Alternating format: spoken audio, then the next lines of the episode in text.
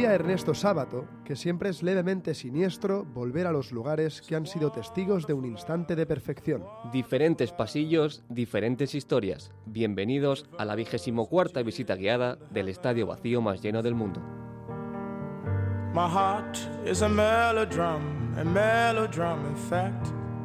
Hoy en Bowling Sound, tour por estadios abandonados. Roberto Baggio y Dele Alpi. Una cuestión de fe en Sarriá, Ferguson y First Park. Miquel Alonso desde Atocha, Julián Bruscantini y Felipe Yagüe desde La Grada. Nuestro entrevistado de hoy es Santiago Roncagliolo. Hola, soy Santiago Roncagliolo. Escribo novelas, cuento historias, pero sobre todo me dedico a ser colchonero y a sufrir eh, cuando perdemos y a gritar cuando ganamos como si no fuese el adulto responsable que se supone que soy. Temporada 3, episodio 4. Olor añejo. Bowling Sound, un podcast de la revista Panenka y Cuonda.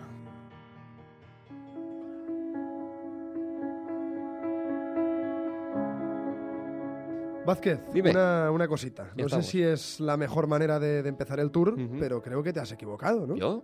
¿Por qué?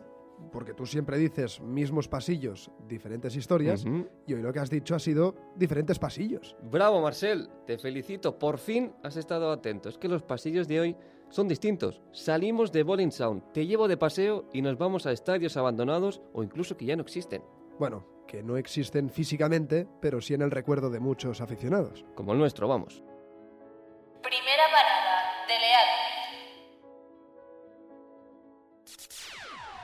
Yo, listen up, here's the story about a little guy that lives in a blue world. And all day and all night, and everything he sees is just blue. Like him, inside and outside, blue his house with the blue. Nos paramos en Dele Alpi, antiguo estadio de la Juventus, para hablar de uno de los mejores delanteros de la Vecchia Signora y también del fútbol italiano. Para hablar de Roberto Baggio nos tenemos que colocar cerca a la portería rival, pero tampoco mucho, entre el 9 puro y el 10 talentoso. En este mismo punto del campo citamos a dos periodistas para hablar de la coleta más famosa del mundo del fútbol. Hola, soy Marco Tirbepi, soy periodista italiano y trabajo para BeIN Sport. Hola, soy David de la Peña, colaboro con la cadena COPE, 20 Minutos, Sport You y Movistar Plus. Más de 300 goles en su carrera, regates para la historia y un balón de oro, pero solo cuatro títulos de equipo. ¿Tiene Roberto Baggio menos títulos de los que merecía su calidad? Sí, claramente es un, gran jugador, uno de los mejores de la historia del fútbol italiano. Ha ganado solo dos campeonatos, uno con el Milan, uno con la Juve, una Copa Italia una Copa UEFA con la, con la Juventus como títulos de equipos, por supuesto que son demasiados pocos para un jugador que representó una era inmensa, grandiosa del fútbol italiano, un jugador además que todos los, los aficionados del fútbol lo quieren. Lo que ocurrió es que eh, al final Roberto Baggio no estaba en los equipos punteros en sus mejores momentos. Ahí en sus primeros pasos en la élite, evidentemente esa Fiorentina no puede llegar a competir. Y luego cuando se marcha la Juventus, que sí, evidentemente es uno de los clubes más grandes del fútbol italiano en toda su historia, coincide con el Milan eh, de Saki, de Capello, ¿no? Yo creo que ya estaría Capello cuando llega Roberto Baggio a la Juventus, que aún así ese Milan sigue siendo intratable, ¿no? Entonces eso también evidentemente eh, influye en el palmarés de Roberto Baggio. Haber ganado a lo largo de su carrera tan solo dos campeonatos, una Copa UEFA y una Copa Italia, fue demasiado poco para, para el Divin Codino. Sin ninguna duda son muy pocos títulos para la calidad que tenía Roberto. Se le clasificaba como un 9 y medio porque no era un 9 puro, pero tenía mucho gol como para ser solo un 10. ¿Tenía lo mejor de cada rol? Eh, yo creo que sí, además esta, esta definición de 9 y medio fue, se la dio Michel Platini, que por supuesto lo conocía uh, muy bien, uh, otro grandísimo número 10 de la Juventus. Al ver tantos goles se le relaciona con un delantero, ¿no? Pero al final es un atacante total. Encima en un fútbol que llegaba de, de, Michel Platini, que Platini al final era un centrocampista total, que tenía muchísimo gol. Roberto Baggio es un poco quizá el heredero de, esa figura de, de un jugador sin, sin, ser tan armador de juego, pero sí un futbolista que podía venir a, jugar con sus compañeros y, terminar jugadas. Un grandísimo delantero y tenía todas las calidades del 10, era un jugador con una calidad, una fantasía, una, una imaginación en el campo increíble. Probablemente nunca se había visto algo así en un futbolista italiano. a lo mejor la gente más joven, que sí que ha, vi- ha visto más a Del Piero o a Totti, eh, se puede imaginar ese jugador, un atacante total que, que te puede tirar una pared en medio campo, pero que llega a- al área y acaba finalizando, ¿no? Y entonces eh, yo diría que era un centrocampista eh, con cosas de delantero, pero, pero no que tuviese lo mejor de un 9. ¿Hasta qué punto el penalti fallado en la final del Mundial de 1994 marcó su carrera? En la memoria de los aficionados italianos queda el recuerdo de este penal, pero También un fracaso tan grande, porque al final estás fallando el, el gol que, de- que te va a llevar a conseguir el título más importante de tu carrera, ¿no? Entonces eso yo creo que a él sí le influyó y de hecho él tuvo un retiro muy alejado de los medios, o lo ha seguido teniendo. no, no mancha, digamos, la que fue la, la grandísima imagen de Roberto Baggio. Nos quedábamos casi como en silencio, ¿no? Viéndolo jugar, viéndolo fallar también alguna vez, como por supuesto en la, quizás en la tarde más importante como esta del, ah, de julio 1994.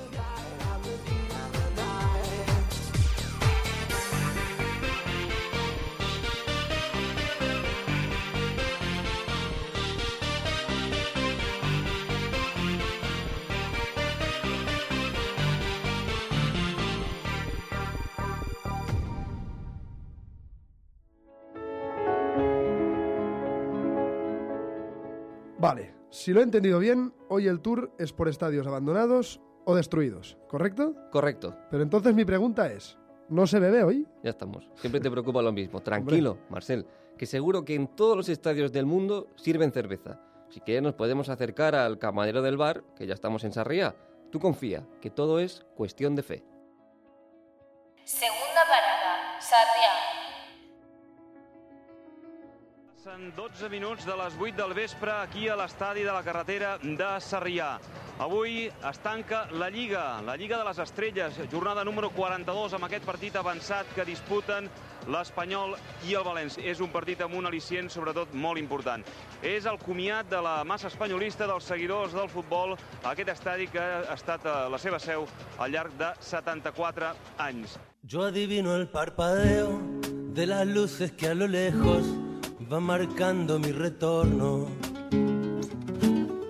Son las mismas que alumbraron con sus pálidos reflejos hondas horas de dolor. Imaginen que estamos en 1997, última jornada de liga entre el Español y el Valencia. Y han escuchado que no hay nada en juego, nada puramente clasificatorio, claro. En las gradas, el público sabe que en cualquier momento puede llegar el último gol de su equipo en el mítico estadio de Sarriá. José Ignacio, altra vegada solta per l'Espanyol. Pilota per Cobos, Cobos a l'interior de la gran, Cobos! Gol! El tercer de l'Espanyol! El tercer de l'Espanyol! Ha marcat Cobos al minut 13 de la segona. Ha despertat l'Espanyol que tanca d'aquesta manera. Espectacular el procés que mereixia aquest estadi. De- Imaginen también en las gradas a Enric González, pensando que ese último partido es todo un drama. 90 minutos de despedida en los que quiere memorizar los sonidos, la luz, los olores, los rostros, los anuncios y hasta la tonalidad exacta del verde de la hierba. Asimismo lo explicaba él en Una cuestión de fe, el libro que escribió el propio Enrique González sobre el español.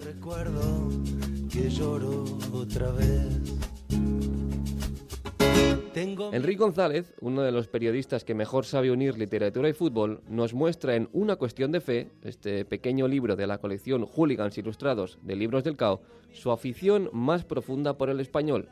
No es raro, por tanto, que le dedique buena parte del libro a hablar de uno de los estadios más míticos del fútbol español, Sarriá. De camino a él, Enrique tuvo su primer recuerdo futbolístico, un estadio que finalmente fue vendido para paliar la deuda del club, tal y como explicaba el entonces vicepresidente José Manuel Lara. Home, si parlem de sentiments, si parlem amb el cor, és una gran tristesa, no? És un abatiment molt gran, és un dia molt negre. Si parlem amb el cor és això, res més. El que passa que a mi avui tinc una gran contradicció entre el cor i el cap, no? Com a aficionat solament puc posar el cor i està trista. Com dirigent hem de posar el cap i estar convençuts de que això té que ser el fi d'una etapa i el principi d'una etapa nova, on sense la llosa de les càrregues financeres i la deuta podem assolir fites com sempre havíem assolit sense estar patint cada vegada tant per el tema econòmic. Al poco tiempo fue derruido y con él se marcharon muchos recuerdos, pero se quedó la identidad.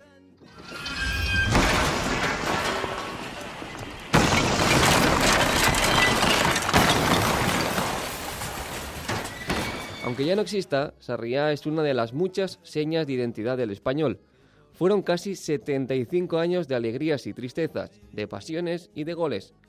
Con solo lo que pasó en Sarriá se puede escribir la historia del español, una historia que dio un sobresalto, un brinco, el Leverkusen 1988. Va a intentar centrar, cuelga el balón, va a rematar, ¡gol! ¡Golazo! De Losada. Centro del equipo español, gol y remate de Valverde, la pelota queda suelta dentro del área, va a rematar, ¡gol! Nanu Soler. Pierde el balón, es agarrado, sin embargo el, el, el esférico continúa y ¡gol!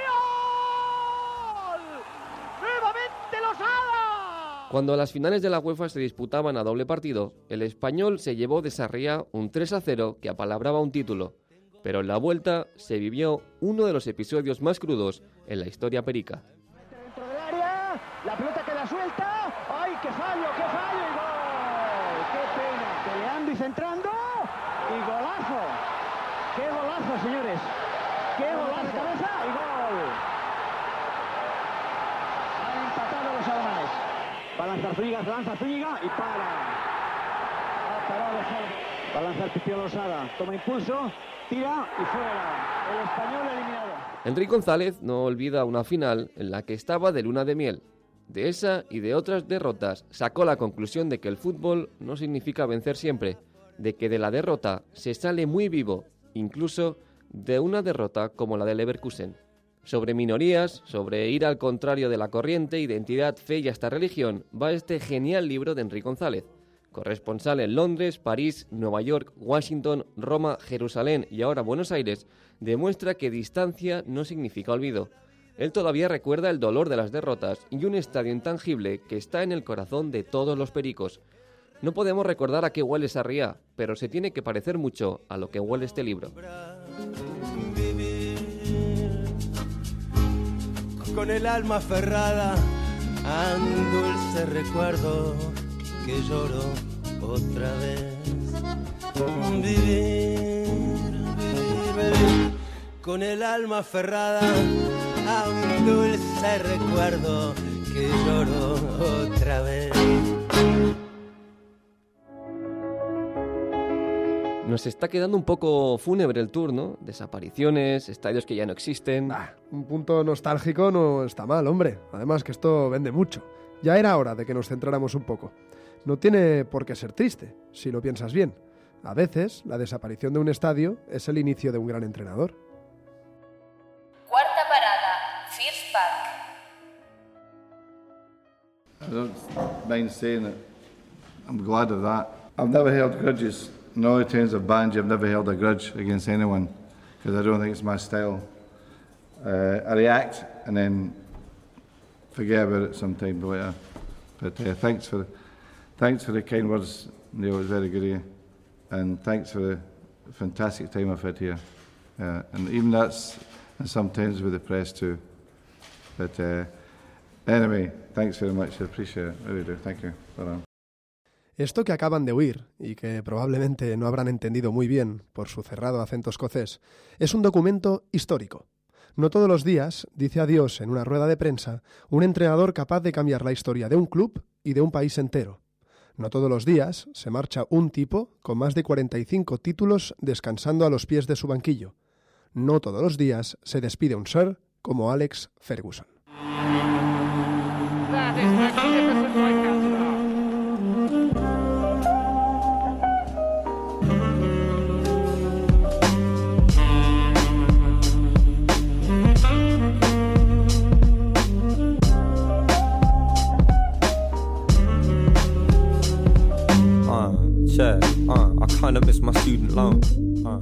Pero ya que conocemos el final de esta historia, ¿por qué no intentar descubrir, por una vez, el principio? Alexander Chapman Ferguson empezó a entrenar a la edad de 32 años, después de cerrar su carrera como futbolista. Aunque en muchas páginas de Internet no aparezca la información correcta, sus aventuras como técnico no arrancaron en el St. Mirren, hoy equipo de la Premier League escocesa, sino en un lugar con bastante menos glamour, rodeado de jugadores amateurs. Cuatro meses del año 1974, 117 días. Ese fue el tiempo que duró la primera experiencia como entrenador de Ferguson en el East Stirlingshire.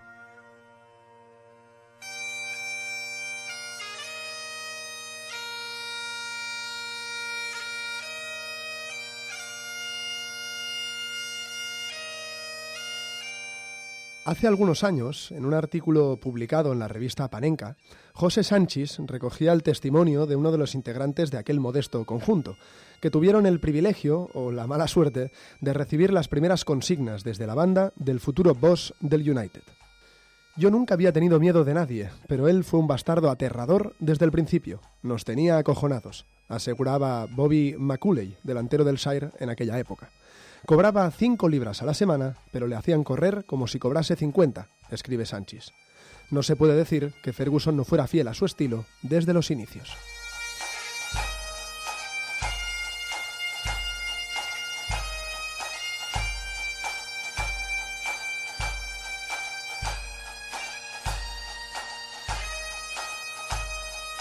En la BBC le describieron en una ocasión como un escocés gruñón y con fama de matón, alguna vez concesionario de un pub de Glasgow, aficionado a los caballos de carrera y al buen vino, capaz de imponer una disciplina feroz, pero al mismo tiempo de ponerse un guante de seda con los jóvenes.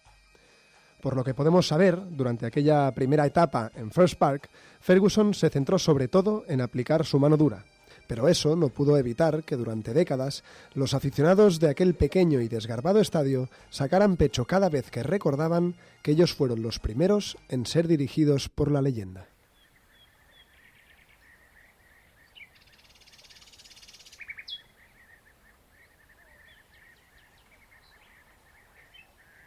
Esto es lo que queda hoy de First Park. No hay cánticos, ni pasos, ni el sonido del cuero al impactar contra la bota. La federación prohibió la disputa de partidos en aquel campito del centro de Falkirk y ante la incapacidad del club para asumir las reformas requeridas, el Shire decidió partir en busca de un nuevo hogar. Pero ahí, en ese punto despistado del mapa, entre la maleza y las cigarras, aún resuena el eco de los gritos de un treintañero que intentaba espabilar a un grupo de amateurs. Era él, sí, Sir Alex, genio y figura.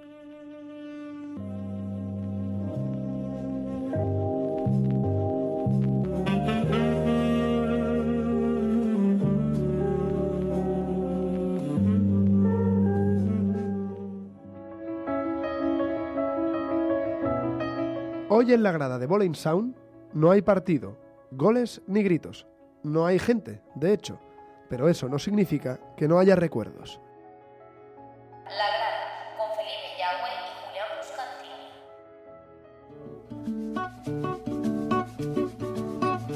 Bruscantini. Pensando cada día, cada hora, pensando en ti. Felipe, Felipe, pasa por acá, pasa por acá, querido. Mira, mira, mira. ¿Te gusta? ¿Te gusta? Grande, luminoso, ¿eh?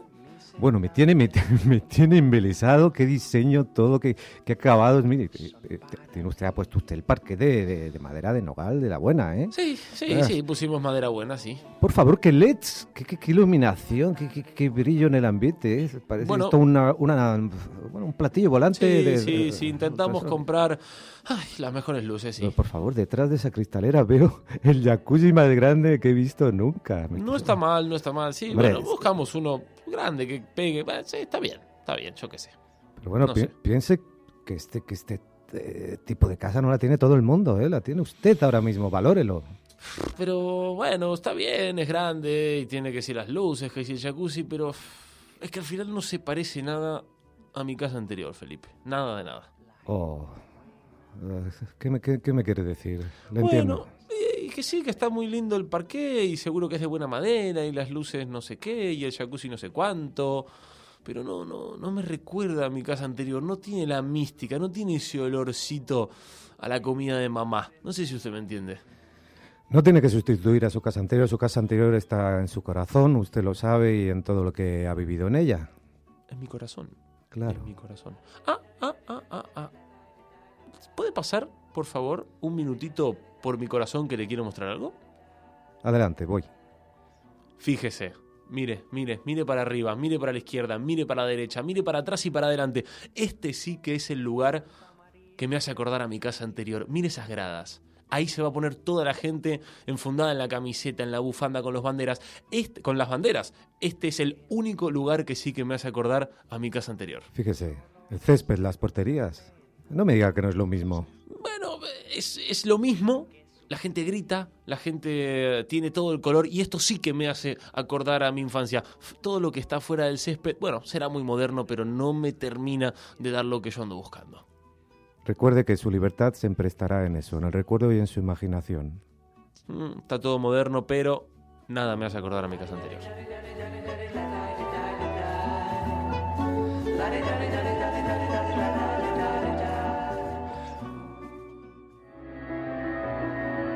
Si te cambias de casa y te vas a una más bonita, más grande y más luminosa, tendría que ser una buena noticia. Pero ¿qué pasa si no puedes huir de los recuerdos del anterior, donde viviste tan buenos momentos? Hoy queremos volver a esa casa abandonada con alguien que vivió en ella. Sexta parada, Vicente Calderón. Santiago Rocaviejo, escritor y periodista. Se peinaba lo garzón. La viajera que quiso enseñarme a besar en la Garda Austerlitz. Para empezar, una pregunta que seguro que no te han hecho nunca. ¿Por qué el Atlético? Bueno, cuando yo llegué a Madrid, eh, viniendo de Perú, yo llevaba muchos años decidiendo que el fútbol no era para mí. Eh, mi equipo no había clasificado a ningún mundial desde que yo tenía memoria y siguió sin clasificar, se pasó 36 años sin clasificar a un mundial. El equipo de, de mi equipo de, de clubes de Lima, la Alianza Lima, cuando yo tenía 13 años, se estrelló en un avión en el mar y murieron todos sus jugadores. Ningún club peruano nunca ganó eh, la Copa Libertadores ni las grandes citas internacionales y yo consideraba que el fútbol era deprimente. Y, pero justo cuando yo llegué a Madrid en el 2000, el Atlético sacó una campaña eh, maravillosa eh, con un inmigrante, además era un inmigrante an- andino, ¿no? Peruano, boliviano, ecuatoriano, que escribía a casa contándole lo bien que le iba en España y tú veías en las imágenes lo mal que le iba en España.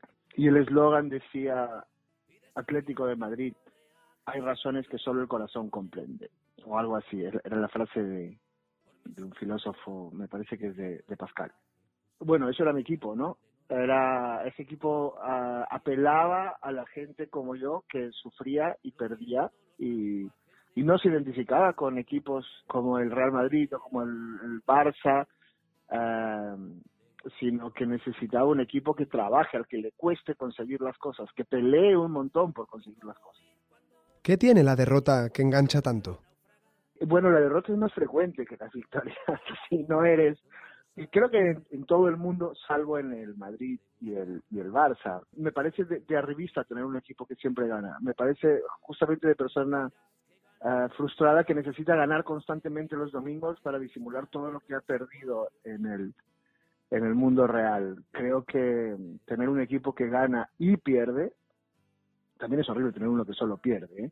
pero tener un equipo que gana y pierde hace que eh, disfrutes más eh, los, la- las victorias y, y, y encuentres en las derrotas también eh, lo que te pasa en la vida real, que es que no siempre ganas y que y que debes saber que justamente todo lo que te cuesta conseguir las cosas hace que la victoria valga más.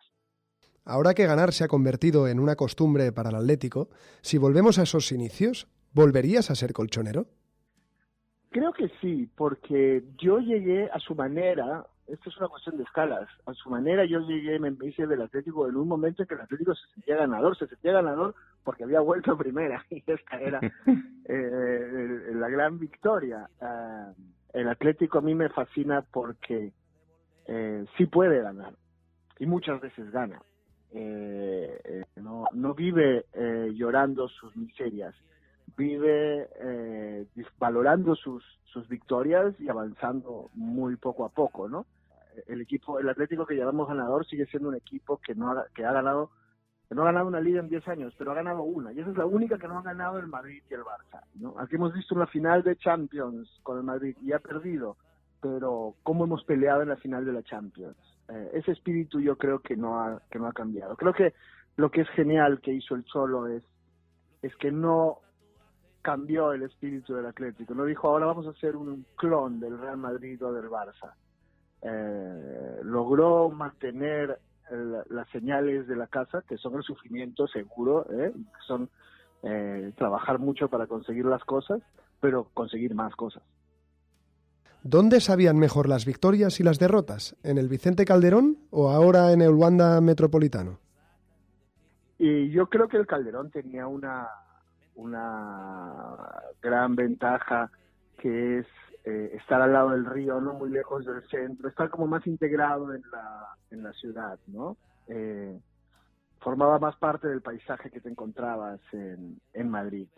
Pues tenía un nombre como más romántico que el nombre de una empresa, admitamos. Pero lo importante es lo que hagas en la cancha, eso es lo más importante. Me da igual que lo hagan en, eh, en Miami. De hecho, es posible que algún día lo hagan en Miami, como van las cosas.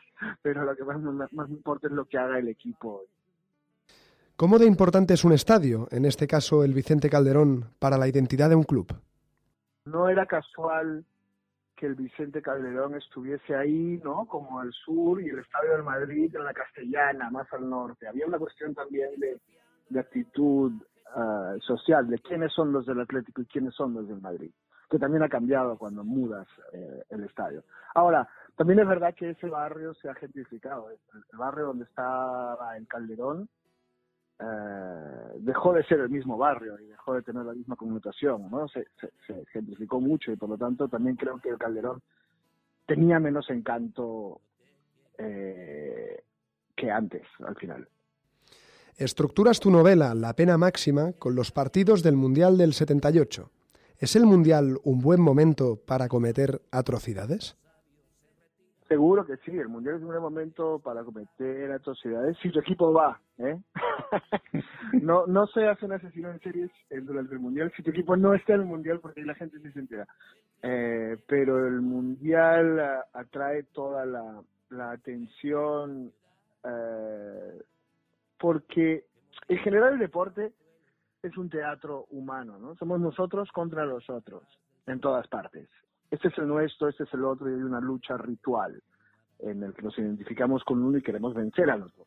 Y eso hace que el público forme parte del espectáculo, se integre dentro del espectáculo, ¿no? Sea parte de lo que anima a sus jugadores, haga su propio show en, en, en las gradas. Eh, y esto, claro, atrae, atrae mucho la atención. De hecho, posiblemente el mejor lugar para cometer un crimen sea la grada del estadio. Es justo ahí donde nadie está mirando a la grada del estadio.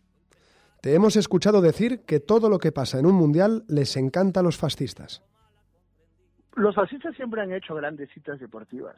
De hecho, en realidad los fascistas son más de deportes y menos de cultura en general. Eh, y Hitler organizó unas Olimpiadas, Mussolini organizó un Mundial de Fútbol, la dictadura argentina organizó un Mundial eh, de Fútbol, eh, porque el deporte es para ellos la expresión de este pueblo sano y deportista, ¿no? Realmente el fascismo no es una ideología, es mucho más una actitud de pueblo herido, de pueblo harto, de pueblo que quiere estar junto y oponerse a los a los supuestos enemigos exteriores. Y la mejor visibilización que, que, ha tenido en la historia de eso es el estadio de fútbol, donde en realidad no hay nada que una a los asistentes salvo una camiseta. Pu pueden tener clases sociales diferentes, pueden tener opiniones diferentes sobre la vida, odiarse personalmente, pero todos están reunidos alrededor de unos colores, que es algo bien básico que no hay que explicar, son solo unos colores, y gritan un montón, y todo es muy físico, y esta y esta pasión eh, eh, es lo que quiere el fascismo, que, que, que pienses poco y actúes mucho. Eh, lo que no significa que el fútbol sea fascista, ¿no? Pero, mm. pero, sí que creo que debemos saber que a los fascistas les encanta y lo van a usar todo lo que puedan, en todas partes. De los peces de ciudad que perdieron las agallas en un banco de borralla en una playa sin mar.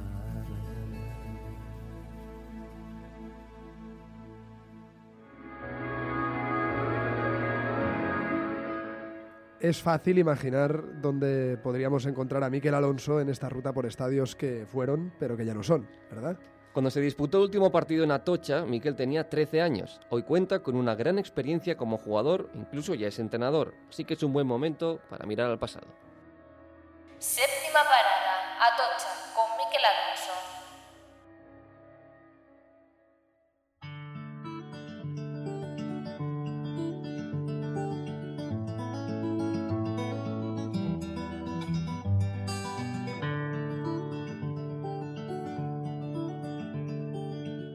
El Liverpool vino a jugar contra la Real Sociedad en 1976 y quedó maravillado al contemplar un campo con semejante sabor añejo británico.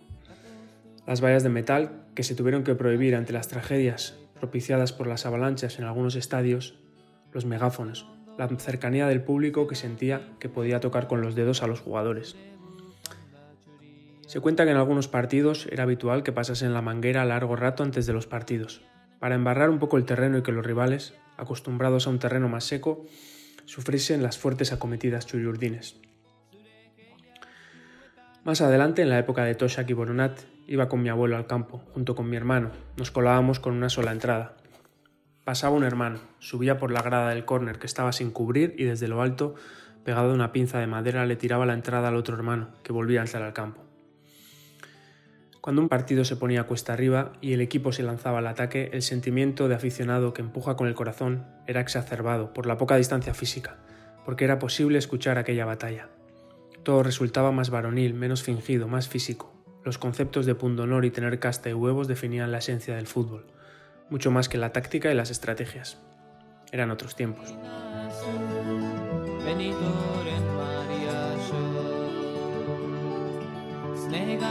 Después del partido final, que supuso la despedida de Bicho Gorris en 1993, Atocha fue clausurado. Hubo invasión de campo. Todo el mundo quiso llevarse un pedazo de hierba, de red, algún recuerdo. El esqueleto de ese lugar viejo donde el metal estaba oxidado y las marcas en las puertas y bancos de madera eran jeroglíficos para la historia, pasaba a ser un lugar sin vida. Se construyó Anoeta y Atocha fue derruido. En su lugar se hicieron unas viviendas de protección oficial. Las pistas de atletismo de Anoeta, ahora eliminadas afortunadamente, hicieron a muchos socios de toda la vida optar cada vez más por ver el partido desde casa. Y la nostalgia se adueñó en general de una afición que sentía que la transformación del fútbol moderno, con aquel cambio de hogar, había sido demasiado abrupta. Las nuevas generaciones, con sus bufandas, escuchaban el relato de sus viejos. La nostalgia embellece lo que ya no existe. Las ruinas adquieren dimensiones míticas y atocha, y aquel equipo campeón siguen siendo el reflejo en el que el club se mira y se sigue buscando. Allí se definió la identidad de una época dorada, en los años de la transición. Anoeta ahora, tras las obras, resulta un sitio más cercano, pero sigue en transición también. Hace años pusieron tras la portería unas gradas supletorias. Esa era la distancia del viejo Atocha. La gente se emocionó tanto que la grada supletoria se vino abajo. Pensaban que estaban en el viejo Atocha, el Atocha de cemento y hierro inaugurado en 1913. Pero las gradas las había traído una empresa, recién manufacturadas con materiales flexibles, que permitían un sencillo transporte. De quita y pon. Atocha no permitía quitar y poner a nuestro antojo. O seguía ahí o era destruido. Fue destruido. Eran otros tiempos.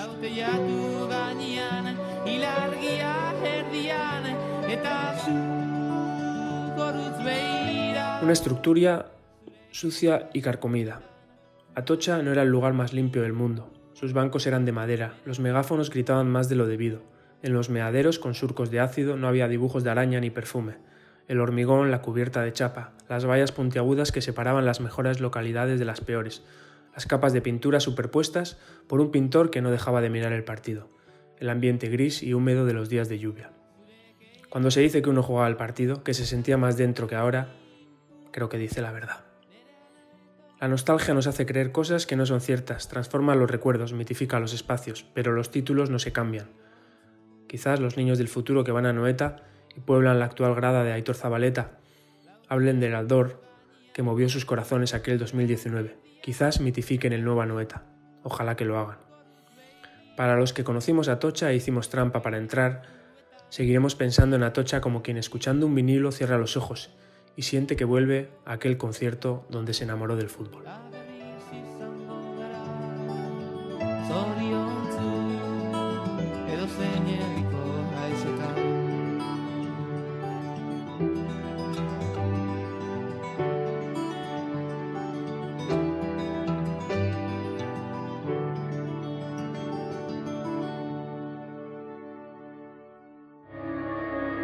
Nene, tengo mucha intriga por saber al kiosco de qué estadio vamos a ir. Chan, chan, chan, chan. Solo podemos ir a uno, Marcel. Hemos honrado a muchos campos. Ahora toca hacerlo con el estadio con el que empezó todo esto. Última parada,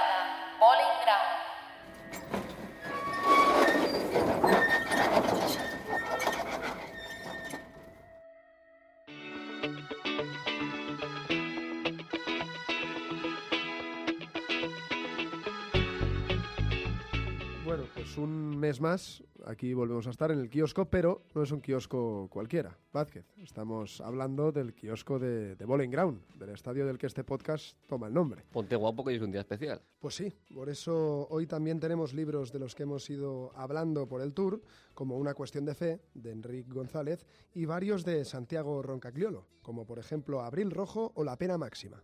Y, como no podía ser de otra forma, la Panenka 81. Sí, la última panenca eh, que ya ha salido a la venta y que además es la primera, en este caso del 2019, y que lleva un dossier dedicado a la liga, porque no sé si lo sabéis, dentro de unas semanas se cumplen 90 años de historia de nuestro campeonato, así que en este caso la Liga Española es la protagonista de, de esta panenca número 81. Por cierto, ahora que dices Panenka, fueron los premios hace nada. Sí, los premios Panenka. Y mira, ya que estamos, podríamos recomendar Todo Messi, eh, el libro publicado por Anagrama de Jordi Puntí, que fue precisamente el que se llevó el galardón al libro del año en esa gala, en esa quinta gala de los premios Panenka.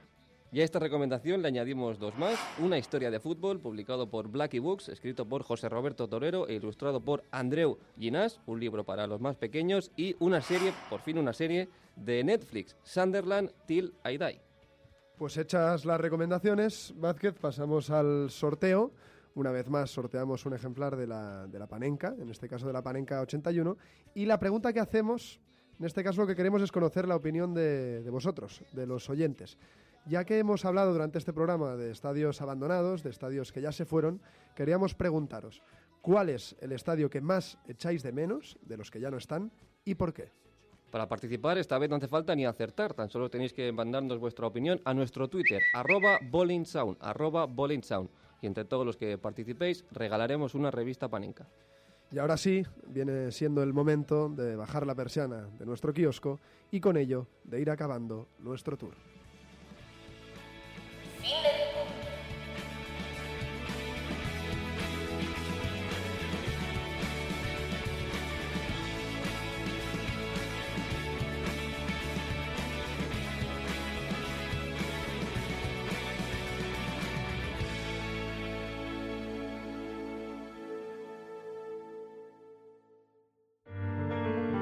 Estadios destrozados, estadios abandonados, estadios que son otra cosa, estadios eternos. Volved, volved, porque la próxima vez será distinto. Todavía será Bowling Sound, pero sus historias serán otras.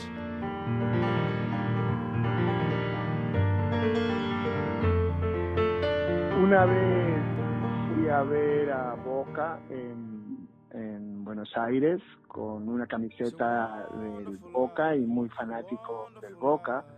Eh, y los canallas de los amigos que me llevaron no me dijeron que me estaban llevando a la barra de River.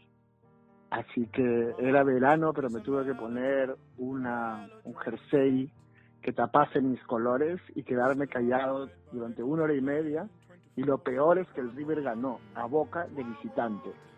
Desde entonces odio el fútbol argentino.